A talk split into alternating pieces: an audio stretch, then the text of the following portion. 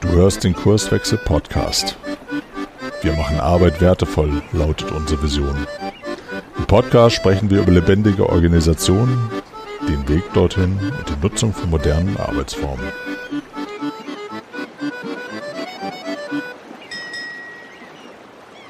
Hallo, mein Name ist Caroline Habekost und ich bin Kurswechslerin. Heute führe ich ein Interview mit Kai Brausewetter von der TUI Infotech.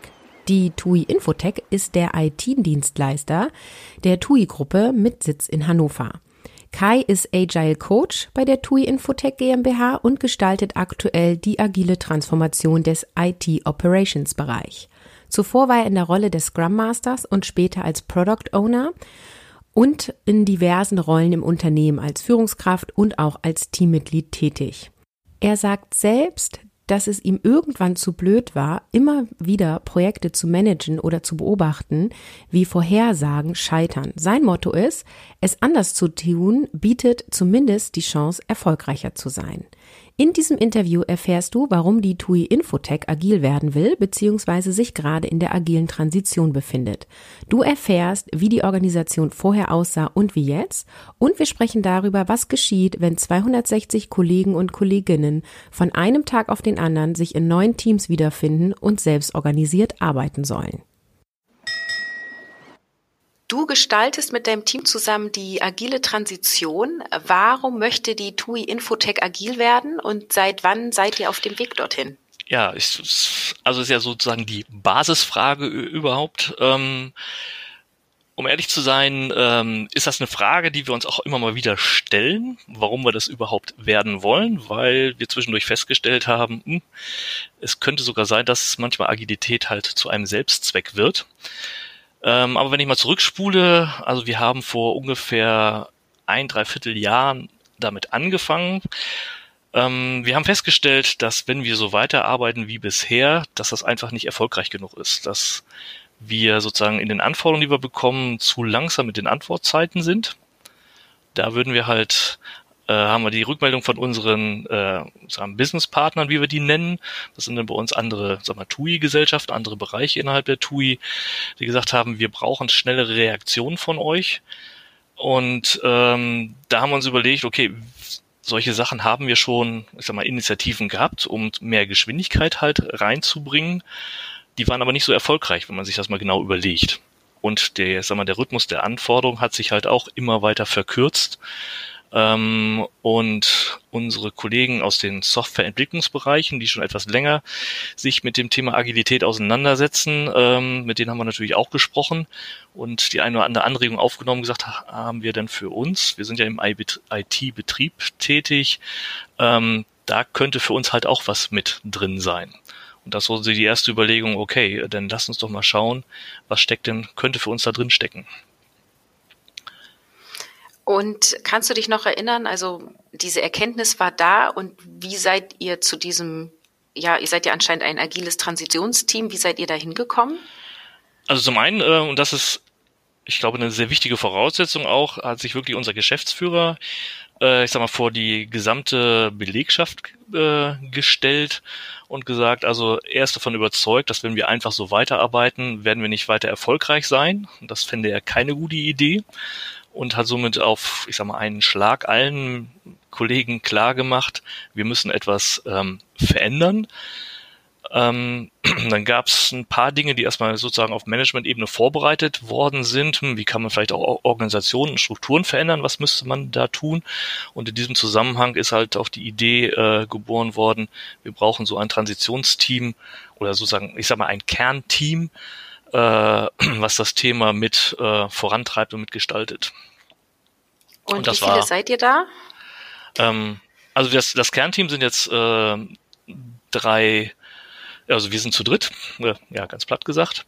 Mhm. Ähm, und wir haben uns gerade in der Anfangszeit sozusagen noch Verstärkung geholt mit äh, Kollegen aus den einzelnen Bereichen möglichst gut durchmischt, wo wir dann äh, mit zehn bis zwölf Personen halt auch gearbeitet haben, um einfach eine höhere Schlagkraft sozusagen haben zu können. Und äh, jetzt hätte ich es fast unterschlagen, sag mal, unser äh, Management, das sind nochmal vier Personen, sind ähm, quasi auch Teil des Transitionsteams, weil äh, ohne die Vorbildwirkung von Ihnen, äh, glaube ich, wäre das Ganze sowieso nicht besonders erfolgreich. Hm.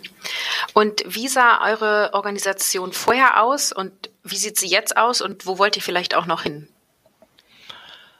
Ähm, ja, sehr gute Frage. Ähm, ich, generell sage ich nochmal dazu, wir sind ja im IT-Betrieb tätig und der war wirklich sehr, sehr klassisch organisiert. Äh, die typischen, ich sag mal, technischen Silos, die wir hatten. Es gab halt Kollegen, die kümmern sich um den Datenbankbetrieb. Es gibt Kollegen oder eine Gruppe, die hat sich um Netzwerke gekümmert, um Betriebssysteme und so weiter. Was zu einer Struktur halt geführt hat, dass äh, die Services, die wir bereitstellen, ich sag mal zum Beispiel den Betrieb einer Plattform für die Reisebuchung, dass keine Abteilung äh, so eine Leistung komplett alleine erbringen kann. Also ich musste durch mindestens, ich sag mal, fünf, sechs Abteilungen gehen, um einen Service äh, erbringen zu können. Und ähm, das hakt natürlich an der einen oder anderen Stelle. Äh, und man verliert relativ viel Zeit und hat sehr viele, wie soll ich sagen, externe Abhängigkeiten, also Abhängigkeiten zu anderen Abteilungen, auch zu Kollegen, auf die ich dann nicht so einen direkten Zugriff habe. Und äh, mit dem neuen Setup, und das ist dann wirklich ein sehr radikaler Wechsel halt gewesen, äh, ist sozusagen die neue Organisation so aufgebaut, dass wir versucht haben, Einheiten zu schaffen, die möglichst autonom arbeiten können. Also wenn ich jetzt, ich hatte ja das Beispiel genannt, gerade so ich eine Reisebuchungsplattform äh, bereitzustellen, dass ich wirklich eine Einheit habe von, weiß nicht, 10, 12 äh, Personen, die in der Lage sind, ähm, diese Plattform äh, zu betreiben und auch weiterzuentwickeln. Und das haben wir dann halt äh, im Endeffekt, wir sind 260 Leute in dem, ich sag mal, IT-Betriebsbereich, haben quasi 26 Teams gebildet, die den einzelnen Service möglichst autonom erbringen können. Ich glaube, es ist illusorisch, oder das haben wir zumindest festgestellt, dass es wirklich in der Lage ist, dass man Services ganz alleine bereitstellen kann, aber wir haben die Anzahl der Schnittstellen halt deutlich minimiert. Okay. Du sagtest ja eben schon, das war relativ radikal. Kannst du so ein bisschen erzählen, also wer hat diese Teams eingeteilt und war das dann wirklich so, heute haben wir klassisch gearbeitet und morgen plötzlich in agilen Teams oder wie können wir uns das vorstellen? Ähm, ich würde mehrere, ich sag mal, Dimensionen oder Ebenen einfach mal unterscheiden. Also zum einen haben wir sozusagen ein neues äh, Organigramm geschaffen, also eine neue formale Struktur, wo wir von diesen alten Abteilungsstrukturen auf diese neue Teamstruktur umgestellt haben. Das war erstmal, sag mal, auf dem Papier und muss ja auch zusehen, ne, dass das äh, von entsprechend von äh, unser Personalbereich äh, begleitet, dass man Ganze umstellen kann. Und ich sag mal so, es war die leise Hoffnung da, dass wenn dieses neue Setup erstmal klar ist und sich auch ähm, bei den Leuten, die das mehr und mehr mitkriegen, dass sie automatisch in so einen neuen Modus halt reinfinden. Da okay. kann ich sagen, das hat erstmal nicht geklappt. ähm, das also sozusagen war ja, ich sag mal, der erste ähm, Versuch, das hinzukriegen und die, ich sag mal, die tägliche Arbeit, weil wir haben ja unsere, ich, ich hacke jetzt einfach auf dem Beispiel dieser Buchungsplattform rum, wir haben ja nicht plötzlich die Buchungsplattform abgeschaltet und gesagt, oh, 14 Tage werden hier mal keine Reisen gebucht, äh, wir organisieren uns gerade um. Äh, so eine Idee fanden wir halt nicht so schlau. Ähm, und deswegen haben wir gesagt, okay, ähm, äh, wir versuchen zwar dieses neue Bild zu vermitteln, nach dem Motto, ihr seid jetzt für diese Reiseplattform als Team verantwortlich, aber die alten Verpflichtungen, wo die Leute noch, ich sag mal, in alten Aufgaben mit drinstecken waren, hatten so viel, sag mal, Beharrungsvermögen, äh, dass die Kollegen gar nicht in diesen neuen Modus halt reingekommen sind. So, und dann haben wir äh, das zweite Mal, zumindest im Kopf, sage ich mal, was Radikales veranstaltet, von einem Tag auf den anderen. Das war äh, der 18. März diesen Jahres. Haben wir den Schalter umgelegt. Das ist auch ein Datum, was wirklich jeder im Kopf hat. Wo wir gesagt haben, so, die Teams, egal wie, sag mal, technisch fit sie schon sind in ihren neuen Aufgaben, übernehmen ab sofort die volle Verantwortung für diese Services, die sie jetzt zugeordnet haben. Das Versprechen dahinter war, ähm, die Leute, die bisher Teile dieser Service erbracht haben, helfen natürlich, diesen Service weiter äh, am, am Leben zu halten. Und das hat dann auch ganz gut geklappt und das hat sozusagen auch ein, ich sag mal, so ein Klick im Kopf bei fast allen ausgelöst, gesagt haben, okay, hey, es ist die neue Verantwortung, auch die Beruhigung, die Services laufen weiter und ich kann mich auf meine Kollegen auch verlassen, dass ich weiterhin äh, Unterstützung von ihnen kriege, dass wir weiterhin einen guten Service abliefern können. Aber so ein sag mal, einschneidendes Erlebnis, wirklich angekündigt, ähm, das äh, war unbedingt notwendig. Also ich würde sagen, so eine Transition passiert nicht ganz automatisch. Dafür ist es einfach sag mal, zu radikal, diese Veränderung. Und habe ich das richtig verstanden? Das wurde quasi entschieden, wahrscheinlich agile Transitionsteam und Geschäftsführung. Ähm, und dann wurde das so verkündet oder also weil meine Idee ist jetzt, was macht das mit den Mitarbeitenden?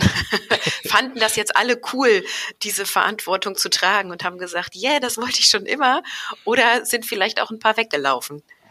Ähm, wie heißt so schön da? Ich glaube, da muss man, müssen wir ein bisschen differenzierter halt betrachten. Also äh, wir haben einen Workshop gehabt, äh, den wir zu zweit oder zu, zu dritt moderiert haben, genau, manchmal mit ungefähr 40 Kollegen. Das waren äh, die Rollen, die vertreten waren, unsere äh, Product Owner, das sind die Personen, die diese neuen Services quasi verantworten, in der typischen Product Owner Rolle. Dann, also bei uns heißen sie People Leads, das sind die Kollegen, die sich äh, auf der einen Seite denen die Mitarbeiter disziplinarisch zugeordnet sind, auf der anderen Seite, die sich aber auch über die Entwicklung des Teams und jedes Einzelnen Gedanken machen. Ähm, und äh, unsere sagen wir, Geschäftsleitung, also unsere vier Leute vom Management waren halt auch mit dabei und wir wollten in diesem Workshop das weitere Vorgehen besprechen. Wir haben eine kleine Retrospektive gemacht, was bis jetzt so ganz gut gelaufen ist. Und äh, in der Moderation hatten wir uns natürlich vorher überlegt, wie läuft dieser Workshop ab. Und ich sag mal, nach einer Stunde war klar, wir müssen das gesamte Workshop-Format umstellen und wir unterhalten uns jetzt plötzlich über einen solchen Stichtag. Mhm. Das war vorher keinem klar. Und äh, also die Energie, die im Raum war, wir brauchen diese Veränderung, war wirklich mit Händen greifbar. Dann haben wir den Workshop kurzerhand umgebaut. Äh, und dabei ist im Zusammenspiel mit all den Leuten, die da war, entstanden. Es wird der 18.3. sein. Wir haben uns überlegt, was ist notwendig. Das war ungefähr vier oder sechs Wochen vorher. Äh, was ist notwendig, vorher noch alles zu erledigen, damit dieser Termin halt auch äh, zum Erfolg wird und nicht zum Desaster. Ähm, haben wir gewisse Dinge schon, ich sag mal, vorgearbeitet oder angearbeitet, weitere Aktionen beschlossen, auch den weiteren Fahrplan im Sinne von, welche Kontrollpunkte gibt es nochmal. Wir haben uns in 14 täglich nochmal getroffen, guckt, passt das noch? Äh, was müssen wir halt noch tun? Und ähm, da uns auch klar war, das wird nicht ganz ruckelfrei gehen am 18.3. haben wir uns natürlich gleich Gedanken gemacht, äh, was richten wir ein, um anschließend äh, ja, möglichst schnell wieder lernen zu können, um, um es noch weiter zu verbessern. Also es war schon eine gemeinsame Aktion äh, von, von vielen Kollegen. Allerdings, und auf den Punkt nochmal zu kommen, ähm, es waren nicht alle, es waren keine direkten sozusagen Teammitglieder mit dabei. Mhm. Ähm, war, war für den Workshop eigentlich nicht vorgesehen und ähm, das würden wir wahrscheinlich jetzt mittlerweile auch anders machen. Also wir haben mittlerweile auch andere Formate halt etabliert. Ähm, von daher war erstmal ein bisschen Zurückhaltung als, also jetzt in, bei den, in den einzelnen Teams, als es plötzlich hieß, am 18.03. gibt es eine neue Verantwortung. Okay. Ja, vielleicht kommen wir dann mal zu diesem Thema äh, Teams in die Selbstorganisation führen. Das passt ja jetzt gerade ganz gut. Ähm, wie seid ihr denn dabei vorgegangen oder wie geht ihr dann immer noch dabei vor, auch wenn dann, also finde ich ja auch zu Recht erstmal vielleicht ein bisschen kritisch beäugt wird, was jetzt hier vorgeht. ähm, und vor allem ja auch bei langjährigen Mitarbeitern, die vielleicht ganz überzeugt sind von der bisherigen Arbeitsweise. Ähm, wie habt ihr die Teams unterstützt oder unterstützt ihr noch, damit sie selbst organisiert arbeiten können und auch diese Verantwortung, die sie jetzt haben, tragen können? Hm. Ähm, also vorweg, wir sind immer noch dabei bei Unterstützen und ich glaube, das wird auch noch, noch eine Weile andauern. Ähm, ich vergleiche das manchmal auch so mit, äh, ich sag mal, Softwareentwicklungsteams, die ich halt gesehen habe. Ähm, dass sich das sozusagen im IT-Betrieb noch anders zu verhalten scheint. Ähm, die Mitarbeiter und auch die Teams in, im, im Betrieb, für die gibt es irgendwie äh, zwei Dinge, die extrem halt äh, wichtig sind. Sie wollen äh, zum einen Zuverlässigkeit für die Systeme äh, bieten, dass man zu, zuverlässig damit halt handeln kann und die Systeme müssen stabil laufen. Und das steckt einfach ganz tief in diesen Menschen halt drin. Und äh, dann kommt jetzt äh, jemand um die Ecke und sagt, ah, wir wollen unsere Arbeitszeiten, Arbeitsweise mal umstellen, Stichwort agil. Und ähm, das stößt erstmal schon auf, sag mal, Unverständnis bis Widerstand. Es gibt natürlich ein paar Leute, die neugierig sind, aber es scheint sich erstmal so zu widersprechen. Es, es gibt ja immer noch dieses Mysterium, ich glaube, habt ihr im Podcast auch schon mal darüber berichtet, äh, dass es so klingt wie, ja, wir arbeiten jetzt agil, aber wir wissen nicht so genau, was hinten bei rauskommt. Mhm. Und ähm, bei den Leuten steckt halt ganz fest drin, ähm, wir brauchen stabil laufende Systeme, sonst kann diese Reise halt nicht gebucht werden. Da ist keine Zeit für äh, Experimente. Und ähm, deswegen war es ähm, wichtig, ist erstmal in den Teams erstmal zum einen aufzuklären, sagen, okay, was verstehen wir eigentlich unter dieser agilen Arbeitsweise? Wobei ich persönlich auch sagen muss, ob wir das nun agil nennen oder neues Arbeiten, modern Arbeiten, spielt für mich keine Rolle. Das ist mehr so ein mehr ein Wording, sondern es kommt ja darauf an, wie die Leute, welche Einstellung sie dazu haben, wie sie es halt an äh, im täglichen Leben halt sichtbar macht. Und ähm, zum einen äh, sind wir in einigen Teams immer noch dabei, überhaupt dieses Bewusstsein zu schaffen, was sie selber alles, ich sag mal, selbst organisieren und selber entscheiden können, wo sie keine Vorgabe von einem Abteilungsleiter oder vom Management halt bekommen.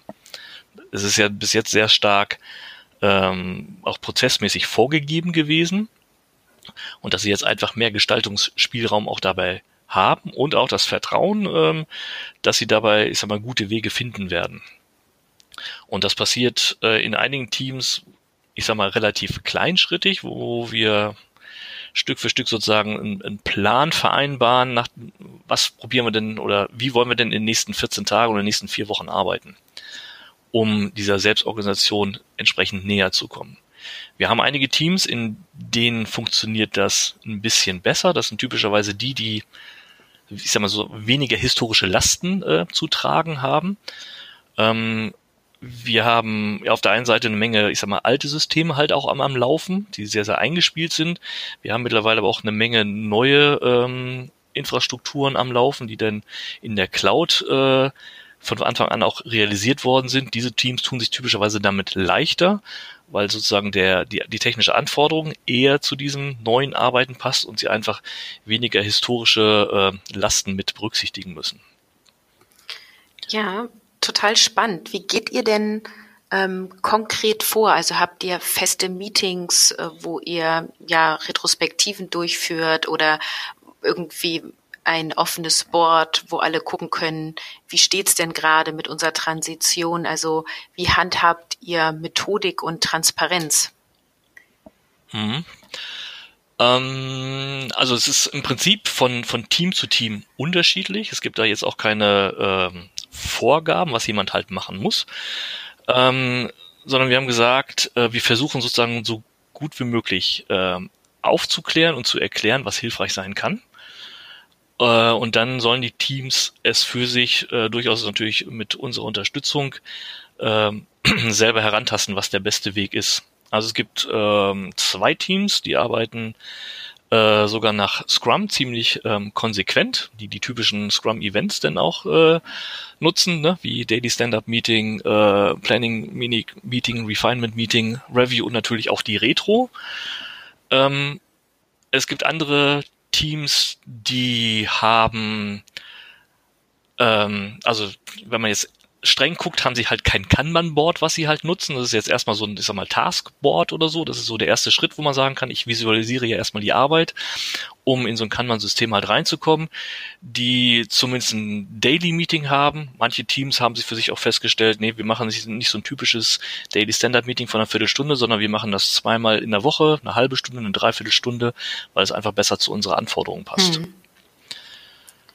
Und was man vielleicht auch noch sagen muss, ähm, dass die Art der Arbeit, die die Leute haben, ist ja zum einen dadurch geprägt, dass sie den Betrieb am Laufen halten müssen. Das heißt, es sind ja eine Menge ungeplante Arbeiten, mit denen sie halt umgehen müssen.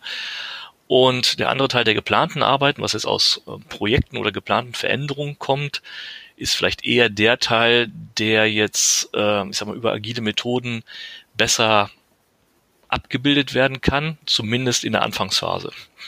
Ich denke, das, das wird im, im wenn, der, wenn die Lernkurve da ist, äh, sich neue Arbeitsweisen besser etabliert haben, wird das einfach auch weiter um sich greifen. So, aber es gibt jetzt keine Regel, ihr müsst fünf Daily Meetings pro Woche machen. Wer es nicht macht, äh, kriegt einen Minuspunkt oder so. Hört im Mitarbeitergespräch, Und, äh, äh was nicht gut lief dann.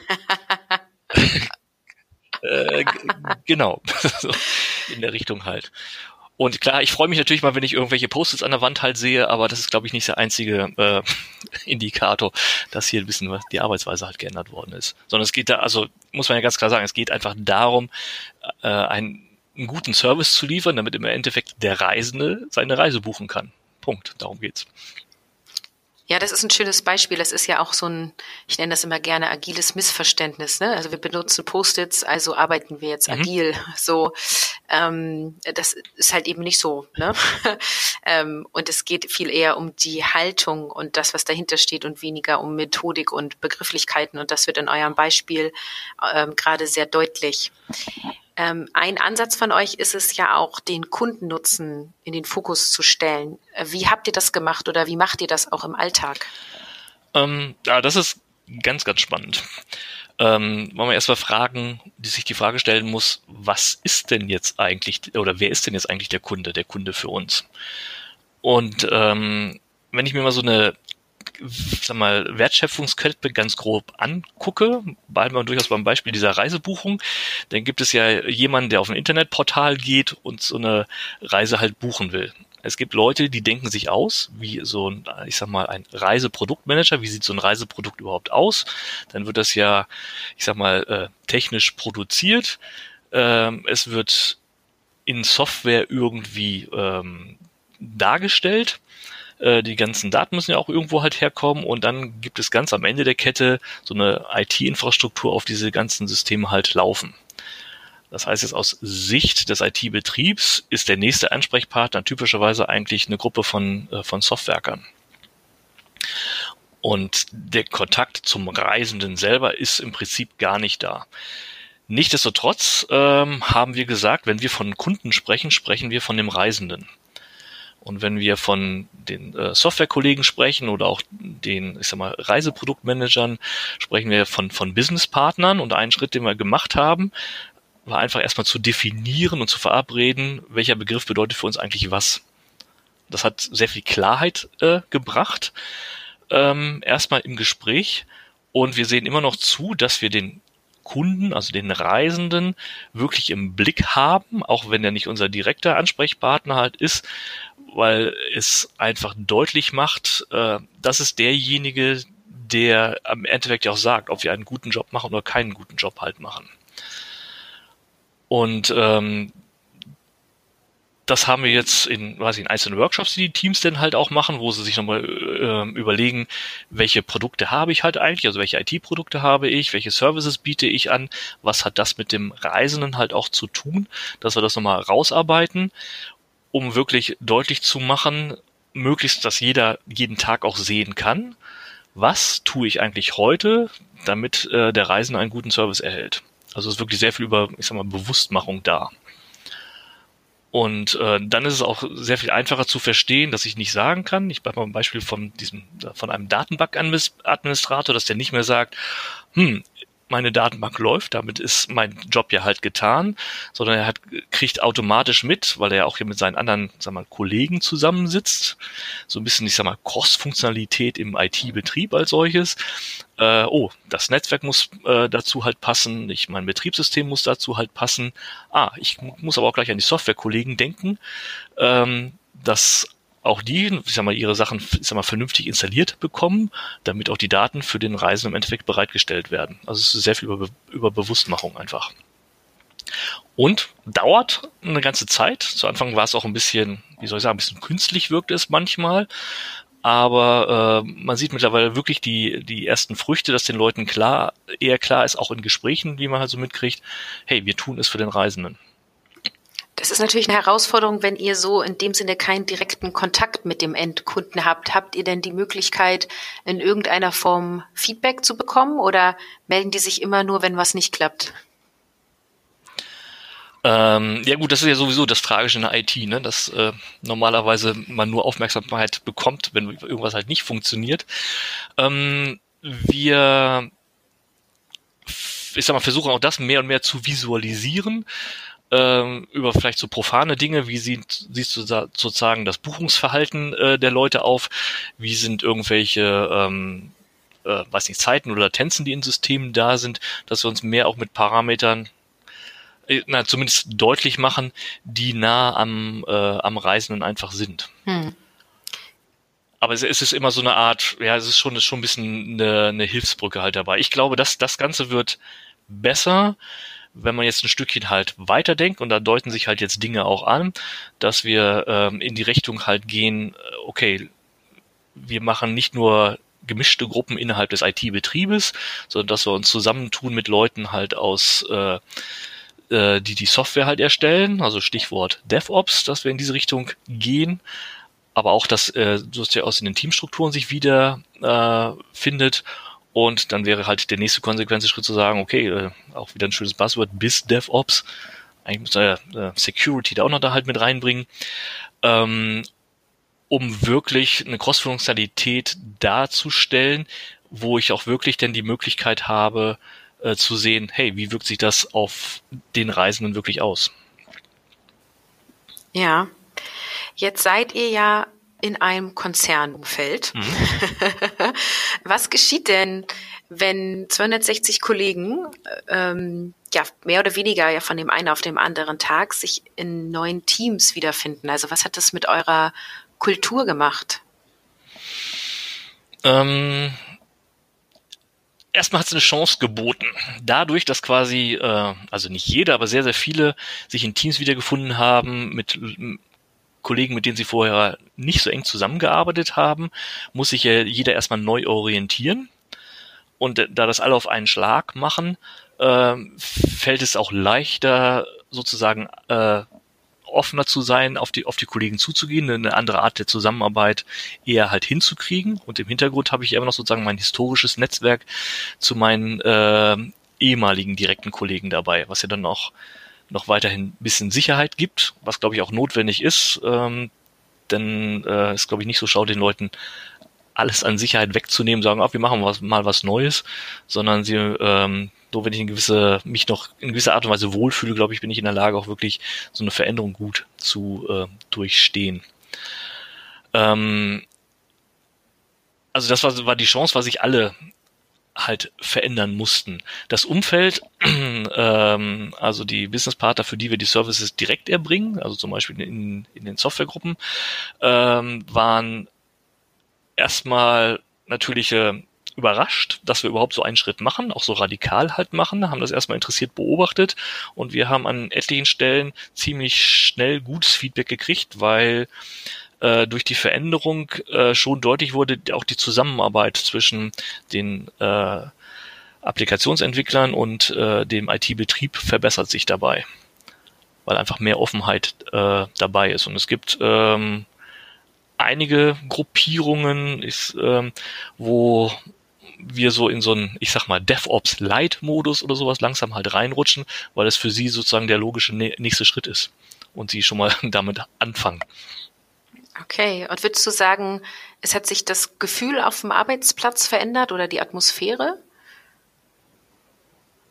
Ähm, ja, bestimmt auch. Vielleicht muss man dazu noch äh, ein Ding anführen. Das haben wir leider erst in, in, Letz-, in der letzten Zeit halt hinbekommen, dass wir auch wirklich die Leute zusammengesetzt haben, räumlich zusammengesetzt haben, die jetzt in einem Team auch zusammen äh, was nochmal einen deutlichen Schub gebracht hat, weil es einfach Kommunikation entsprechend äh, vereinfacht und in den Teams, die jetzt, äh, ich sag mal, intensiver in, in so einen, sag mal, einen ständigen Teamverbesserungsprozess eingestiegen sind, also die eher äh, Retrospektiven machen, mehr sich auch überlegen, hey, wie wollen wir das Wissen jetzt im Team neu verteilen? Äh, da kommt schon ein anderes Arbeiten irgendwie auf, wo auch die Leute weniger nebeneinander arbeiten, sondern wirklich mehr und mehr miteinander arbeiten. Das ist, das ist dann schon zu merken. Auf jeden Fall ein interessanter Aspekt, ne? Räumliche Veränderung macht auch was mit der Kommunikation. Ähm, ja, auf, auf jeden Fall. Also wenn es so um äh, die Tipps und Tricks und so weiter gibt, die man für so eine Veränderung halt einführen sollte, wäre für mich, setzt die Leute an einen Ort zusammen, äh, die zusammenarbeiten sollen, für mich immer so ganz, ganz oben auf der Liste. Es gibt natürlich auch, also wenn du jetzt verteilt sitzt, äh, was ich über Deutschland oder weltweit, wird das natürlich nicht funktionieren, aber ich denke, es gibt eine Analogie dazu, dann brauche ich halt eine andere Infrastruktur, die mir so ein unmittelbares, problemloses äh, Zusammenarbeiten ermöglicht. Dann kann das ja äh, auch funktionieren. Ich meine, es gibt ja Firmenbeispiele, die nur virtuell zusammenarbeiten, wo es super funktioniert, aber die haben halt äh, diese technische Voraussetzung. Und ich glaube, wenn du so ein Mischding hast, ein paar Leute sitzen zusammen, ein paar Leute sitzen remote, wird dieser Aspekt es muss eine reibungslose Kommunikation möglich sein. Ach, wir führen mal Skype ein oder so. Ich glaube, das äh, reicht häufig nicht aus, weil wenn, sagen wir, es ist ja ein, rein von der Effizienz her schon zu sehen, wenn ich erstmal fünf Minuten benötige, um vernünftig eine Telefonkonferenz zu starten, habe ich schon wieder fünf Minuten verloren. Und da habe ich auch schon gar keine Lust mehr drauf. Ja, also bei den Teams, die ausschließlich verteilt arbeiten, ist es ja auch oft so, dass die sich trotzdem sehen. Ne? Also die treffen sich dann einmal im Jahr für zwei Wochen oder alle drei Monate für einen Tag, je nachdem, wie weit die auseinander mhm. sitzen. Das ist natürlich nicht immer und überall so, aber bei den verteilten Teams, wo es gut funktioniert, ähm, sagen sie auch immer wieder, wir müssen uns auch mal in die Augen schauen, wir müssen uns auch mal die Hand schütteln und das nicht nur über Video, äh, sondern ja, müssen da andere Wege finden. Also irgendwie ist das schon möglich, aber gerade wenn man eben vor Ort sitzt, ist es natürlich ein guter Schritt oder eine gute Idee, die Leute, die zusammenarbeiten, in einen Raum zu setzen. Ne? Ähm, ja. Also da habe ich vielleicht noch ein Beispiel halt dazu, was äh, wir auch, auch halt erlebt haben, wo das war also eine, eine Gruppe von uns, die im, im halt Betrieb tätig sind, plus äh, die Kollegen, die die Applikation halt entwickeln, die sich vor einmal die Woche getroffen haben für erstmal was ich für eine Stunde oder zwei Stunden, um Dinge abzusprechen, was die nächsten Schritte halt sind. Ähm, die sitzen auch ein bisschen in, in Hannover halt verteilt. Die haben sich ja schon mal an einem Ort halt getroffen und nach zwei, drei Mal, nachdem sie das gemacht haben, haben sie gleich festgelegt oder festgestellt, wieso reden wir hier eigentlich nur und quatschen und legen fest, was wir machen wollen. Wir können doch gleich auch hier anfangen, die Dinge halt zusammen zu erledigen. Mhm. Und dann haben sie die Sessions ein bisschen verlängert und ist dann halt rausgekommen, dass sie zumindest einen halben Tag der Woche zusammensitzen und zusammen halt arbeiten. Was ähm, ihnen einfach sehr viel mehr auch, auch Spaß gemacht hat, aber auch von der äh, Effizienz von dem, was sie erledigen konnten, sie richtig nach vorne gebracht hat. Schönes Beispiel. Jetzt hast du ja eben schon einen ersten Tipp gegeben, ne? Und unser Podcast richtet sich ja vor allem an Führungskräfte und Mitarbeiter und Mitarbeiterinnen, die so, wir nennen es immer am Anfang der agilen Reise oder der neuen Arbeitswelt stehen. Hast du aus deiner Erfahrung heraus vielleicht Tipps? Also was sollten sie auf jeden Fall machen oder vielleicht auch, was sollten sie sein lassen? Womit habt ihr keine guten Erfahrungen gemacht? Mhm. Ähm also ein, eine Sache, die, die wir festgestellt haben, ist, ähm, ich sag mal, in der Kommunikation ähm, mit den ganzen Kolleginnen und Kollegen, die von dem Thema halt betroffen sind, äh, lohnt es sich wirklich ähm, sensibel zu sein. Wir, ein, ein Beispiel für uns war oder ist, ähm, das, was wir machen, nennen wir agile Transformation. Und zu Anfang haben wir gedacht, Mensch, das ist ein richtig guter Titel. Es zeigt auch, in welche Richtung wir eigentlich gehen wollen. Heute kann ich sagen, das war wirklich keine besonders gute Idee, äh, weil dort dieses Vorurteil, was wir vorhin schon mal hatten, agil ist mehr so, ähm, weiß ich nicht, ein bisschen, ich weiß nicht, was hinten bei rauskommt, widerspricht dem Gedanken von einem stabilen Betrieb. Und es hat wirklich mehrere Monate gedauert, um jedem wirklich nochmal vermitteln zu können, es geht nicht darum, agil zu werden, sondern wir wollen äh, effektiver und effizienter, fokussierter arbeiten für den Kundennutzen und werden uns da bestimmt auch agiler Methoden halt äh, bedienen. Aber es geht nicht darum, agil zu werden, um äh, einfach äh, ja, agil zu sein, weil es gerade angesagt ist. Also vom, vom Wording her äh, muss man, glaube ich, sehr vorsichtig sein, weil man sehr falsch, sehr leicht falsche Akzente da halt irgendwie setzen kann. Und ich würde jeden dazu ermutigen, ähm, gleich in das Thema Partizipation halt reinzugehen, möglichst viele äh, Menschen, ich sag mal, einzuladen, mitzugestalten. Denn äh, das sieht man jetzt auch immer wieder in den Teams oder auch jetzt, wo wir die Workshops, ich sag mal, äh, so veranstalten, dass wir bewusst äh, Kollegen aus sämtlichen Hierarchieebenen auch zusammenziehen, dass dort wirklich bessere Lösungen rauskommen, als wenn eine kleine Gruppe sich Dinge ausdenkt. Und bei uns war das ja zu Anfang der Fall, dass sich erstmal das Management äh, gesagt hat, oh, wir, wir sagen, wir müssen was verändern, wir arbeiten mal ein bisschen vor, was als Startpunkt, glaube ich, gut ist. Nur lohnt es sich sehr schnell, äh, diesen Kreis zu vergrößern und zu fragen, wer hat Lust auf das Thema? Also Freiwilligkeit ist auch halt auch ein großes, ein großes Thema. Wer hat Lust, das Ganze halt mitzugestalten?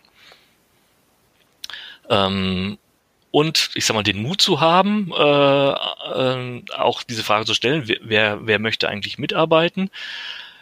Weil bei allen Dingen, wo wir uns auch immer sagen, oh, sollen wir das machen, ähm, offener werden, transparenter werden. Da stecken ja auch Risiken drin. Eigentlich haben wir unter, unterm Strich nur positive Erfahrungen damit halt gemacht. Äh, vielleicht ein krasses Beispiel, was wir halt ähm, hatten, als wir diese Teams neu zusammengesetzt haben. Ähm, wäre so ein typisches Vorgehen ja gewesen, okay, wir haben Teams, die sollen die Aufgaben erledigen, äh, welche Personen haben die passenden Skills, die setzen wir jetzt mal in diesem Team zusammen. hätten sich ein paar Leute aus dem Management äh, überlegen können. Was wir dann aber gemacht haben, dass sie mal so Vorüberlegungen dieser Art hat es gegeben, nach dem Motto, könnte dieser Teamzuschnitt überhaupt funktionieren? Aber dann hat jeder Mitarbeiter die Gelegenheit bekommen, so einen Erst-, Zweit- und Drittwunsch für sein Team, in das er gerne gehen möchte, anzugeben. Und das war erst sehr, sehr, sehr viel skeptisch betrachtet worden. Oh, was passiert, wenn die Leute ihren Erstwunsch nicht erfüllt bekommen? Werden die dann sauer sein? Äh, da gibt's jede Menge schwierige Gespräche wahrscheinlich äh, dazu. Die Erfahrung hat aber gezeigt, äh, dass viele Kollegen diesen Wunsch sogar erfüllt bekommen haben, zumindest erst Zweit- oder Drittwunsch. Und mit denen, bei denen das so nicht hingehauen hat, äh, mit denen ist man natürlich ins Gespräch gegangen und hat das ganze Thema auch nochmal äh, geklärt und erklärt. Aber es war sehr viel besser, als hätte man das sozusagen hinter verschlossenen Türen entschieden und den Leuten einfach mitgeteilt. Ja, danke. Also wirklich Mut, Mut zur äh, Partizipation von ja so früh wie möglich. Danke für das Teilen. Ich finde total spannend, was offensichtlich mit Agilität verbunden wurde. Also den ersten Punkt, den du genannt hast, weil agile Methoden heißt ja nicht, wir wissen nicht, was am Ende rauskommt. Ne? Es gibt ja schon ein, ein Ziel, nur der Weg ist noch nicht so ganz klar. Aber allein durch die Verwendung des Begriffes und durch ja die Idee, was agil sein könnte oder nicht sein könnte und keine klare Definition, die irgendwie einheitlich verwendet wird, äh, passiert dann genau das. Ne? Und das Gleiche ist halt, wenn man irgendwie andere Buzzwords benutzt wie New Work oder Digitalisierung oder oder oder. Ähm, und deswegen ist es total schwierig, ein ja, einen Begriff zu finden für das, was gemacht wird, äh, wo nicht irgendwas mit assoziiert wird, was man nicht ausdrücken möchte. Mhm also ähm, ja, aber das, was du gerade auch sagst, es lohnt sich halt darüber echt Gedanken halt zu machen. Und äh, das vielleicht auch noch wichtig, äh, wenn Leute komisch drauf reagieren, also anders, komisch im Sinne von anders als erwartet, äh, würde ich auch immer gleich nachfragen und sagen, okay, woher kommt diese Reaktion? Äh, weiß ich, was sind deine Assoziationen damit, dass man auch gleich wieder drauf eingehen kann, was ja auch im Sinne von, ich sag mal, agilen Werten äh, schon auch sehr sinnvoll ist, um jetzt rauszukriegen, die Leute, die wirklich hinterher Tag und Nacht so arbeiten, äh, was denken die dazu und was haben, äh, wie können wir das eigentlich für uns nutzen? Das, denn es ist ja, also ich sehe es sozusagen als ständige Lernveranstaltung für die gesamte Organisation. Und was ja auch dann wiederum auch heißt, ähm, wir wissen wirklich noch nicht en Detail, wie werden wir, wie wird die Gesamtorganisation funktionieren am Ende unserer Reise. Beziehungsweise ich sehe es ja häufig so, dass ich denke, diese Reise wird äh, nie zu Ende sein, sondern äh, wir machen uns eigentlich dafür fit für ständige, leichtere, vielleicht auch kleinere Veränderungen, Anpassungen, ja, um im Endeffekt dann natürlich wieder für unseren Reisenden was Gutes bieten zu können. Ja, schöne Metapher. Ja, zum Ende hin die Frage, wenn jetzt äh, ein Hörer oder eine Hörerin Kontakt zu dir aufnehmen möchte, wie kann er sie das tun? Ähm, ja, also gut, man findet mich halt bei den üblichen Verdächtigen, bei äh, Xing und äh, LinkedIn. Aber ähm, können mich auch gerne anschreiben unter ähm, kai.brausewetter.tui.com. Da bin ich über E-Mail natürlich auch zu erreichen und ähm, ich muss sagen, was, was mir halt sehr am Herzen liegt, ist auch dieser Austausch, so wie wir ihn gerade hier betrieben haben. Ähm, weil das äh, Spannende ist ja, ich kann ja so eine Art der Transformation oder Veränderung nicht mir irgendwo angucken und einfach kopieren, sondern wir müssen es alles selber hm, durchstehen, durchleiden manchmal halt auch. Und da hilft dieser, äh, ich sag mal, persönliche Austausch, glaube ich, immer am weitesten, um wirklich Stück für Stück äh, weiterzukommen und äh, manchmal auch den Mut zu haben, weiterzumachen, weil es gibt natürlich auch die Tage, wo es nicht ganz so gut funktioniert oder sich nicht ganz so gut anfühlt. Das ist ein schönes Schlusswort. Vielen Dank. Ich packe deine Kontaktdaten, die du gerade genannt hast, in die Show Notes und dann verabschiede ich mich von dir. Dann sage ich Tschüss, bis zu einem nächsten Mal. Ja, vielen Dank für die Gelegenheit. Hat Spaß gemacht und bis zum nächsten Mal. Tschüss. Wir freuen uns auf dein Feedback und deine Themenwünsche. Melde dich gerne per Mail. Die Adresse lautet podcast.kurswechsel.jetzt.